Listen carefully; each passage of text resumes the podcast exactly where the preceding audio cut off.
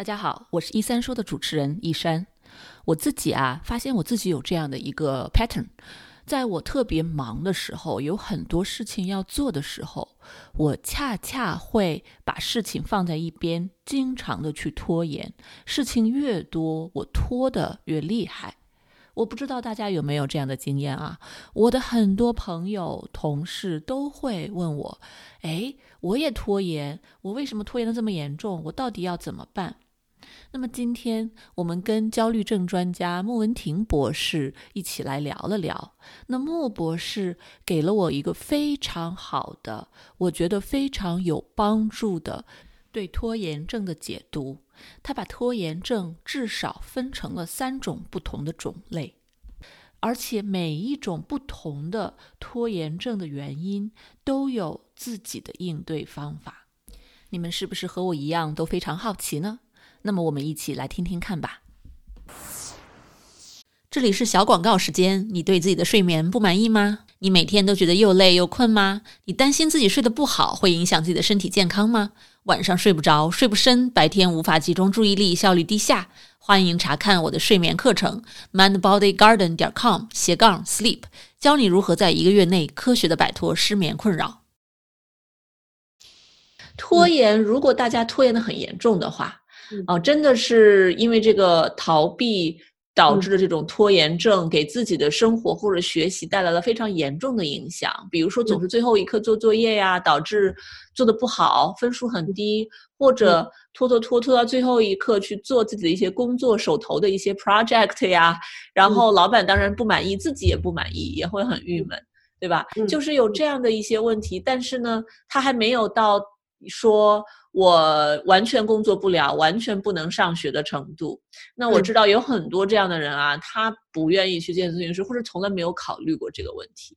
嗯啊，那么他们在在他们还在找咨询师，或者还在呃去考虑接受专业干预的这个时候，针对他们现在的这种这种症状、这种拖延的行为，有什么方法他们可以鼓励自己？啊，去做一些事情，减缓这个对他们的伤害呢？明白啊，我觉得这也是一个很好的问题。其实拖延的话，还是嗯，它很常见这个问题，但拖延呢不是那么好治。为什么呢？因为拖延它，嗯，虽然它背后的原因都是焦虑，但是呢，这个每个人他的焦虑的点又略微有一点不一样，有很多不同的原因啊。比如说，有的人拖延是因为完美主义，啊，他就是他脑子里面想的他那个要做的那个事情。非常的完美，非常的宏大，以至于啊，他都不知道从哪开始下手啊，这是一种常见的拖延的一个问题。那比如说，像对于这样的一个，如果一个人我判断他的这个拖延背后是完美主义，那我给他的这个建议非常简单，就是说，你直接想的就是要多出，叫怎么说呢？比如说写文章，那就你要想到你出至少写五稿，这个才能交。所以你现在要写的只是你其中的第一稿。跟你最后想的那个东西还差着，还差着五稿呢，啊，这就是说你要多来多来这么几个来回啊，所以第一次的这个你的期待和标准要降的非常的低啊，越低越好啊。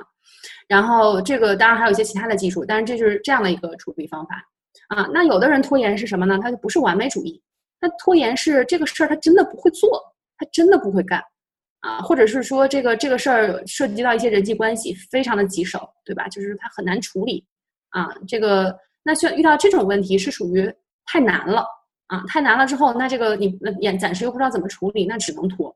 那对于这样的一个，如果是一个人是这种问题的拖延，那这个问这个方法就是，啊，遇到问题解决问题，你自己想不出来怎么解决问题，就找身边的人聊一聊，对吧？找一个你觉得可能能帮到你的人去聊一聊，啊，必要的时候甚至去找一个专业的人士去聊一聊，看看怎么解决问题。假如比如说法律问题，那你去找律师。对吧？诸如此类的啊，因为你这个问题很难，有困难，这个是一个很常见的产生拖延的一个原因。对，啊，还有人拖延呢，是什么呢？就是太焦虑了。他一焦，他一再坐在那儿，他就是，比如说像很多我之前接诊的一些学生啊，焦虑，然后呢，一坐在那儿，他就想到说，哎呀，我学习，但是可能考试考不好，我可能这门课要砸，可能我这个要挂。这一挂了之后，我今年的 GPA 降到三点零以下了。然后我之后就脑子里这个想法一串一串的，我之后升不了研究生，然后找不到工作，啊，就是如此的焦虑，以至于他根本就集中不了注意力。啊，他集中不了注意力，那他就不想做，那他就更加觉得自己学不进去，更加觉得自己不行，所以也是进入了一个恶性循环。太焦虑导致不能集中注意力，不能集中注意力导致更焦虑啊。那像于对于这样的一个情况的话，那我们是有一些更专业的技术来处理他的这种焦虑。那这个其实叫啊暴露治疗啊，就是这个要讲的话就会更复杂，但大概的意思就是说我需要去把他不能集中注意的这个问题给他先解决了。然后让他坐在那儿，他能学进去啊，然后他才能就是再继续去学，不然的话，他一坐在那儿他就不能集中注意力，他一不能集中注意力，他就开始干脆算了，我不学了，我就打开 YouTube，我看个看个视频好了。嗯，对，对，所以就是说，不同的拖延它背后有不同的问题，这个具体的处理方法是要具体问题具体分析啊。嗯，非常好，非常好。对我觉得光是这样大概的一梳理。可能很多人就会清晰很多，说哦，原来首先很多人可能不知道我的拖延是背后是有焦虑的存在，再一个就是哦，原来我拖延背后可以有这么多不同的种类，而且完美主义之后，我可能也想跟您更多的聊一下，找机会聊一下完美主义，因为我现在在旧金山湾区这边太多完美主义的人，真的是，嗯，对，那种就是特别有成就的人，很多人都是完美主义。就是这个完美主义是一把双刃剑，就是一个完美主义的人，他表面上会非常的有成就，很光鲜，他可能会有很多的这个，就是你会让人看起来觉得很厉害，对吧？但是呢，完美主义另外一面是什么呢？就是活得很累，嗯，真的是，就是活得会很累，给自己的这个标准特别的多，条条框框特别的多啊，所以就我之前也接诊过这样的人，就是他已经很有成就了，然后他会有这样的开始有这样的困惑，就是说何必呢？我这么。累是为了什么呢？对吧？就是就是说，凡事是过犹不及啊，或者说凡事都是要有个度啊，所以这个就是啊，完美主义的一个问题啊。嗯，对对，真的是我特别喜欢这句话，凡事都要有一个度，我们怎么去把握好这个度？我觉得焦虑和健康之间也是有一个度，焦虑也是一把双刃剑，对吧？可以呃 motivate 我们，让我们更有动力，也可以伤害我们，让我们完全没有办法放生。是的，是的。穆博士分享的这三种不同类型的拖延症，听众们，你们是哪一种呢？这次关于拖延症的访谈，其实是节选自我们另外一期非常长的关于焦虑症和抑郁症的科普访谈，我们会在之后发布。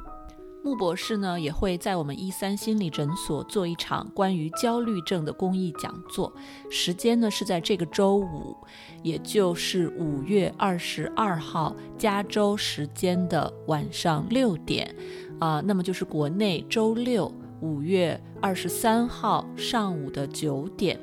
那目前的报名人数已经非常的多，如果大家想要参与的话呢，欢迎去我们的网站 mindbodygarden 点 com 进行报名。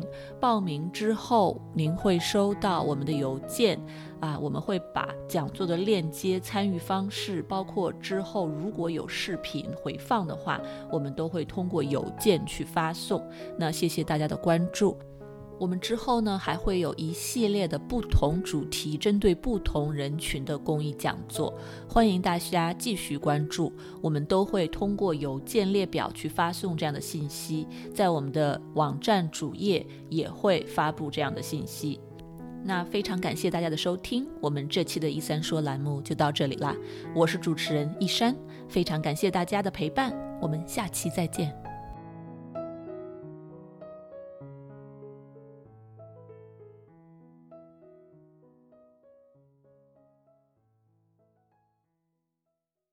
如果你饱受失眠的困扰，我保证这个方法会对你有帮助的。哪怕只是帮你多睡几个晚上的好觉，也是件好事儿。过去这么多年里，我的这套课程和方法帮助了全球很多的华人，治好了他们的失眠。所以呢，我对这套方法是非常的有信心。如果你或者你认识的人受到了失眠的困扰，欢迎查看我的线上失眠治疗课程，mindbodygarden 点 com 斜杠 sleep。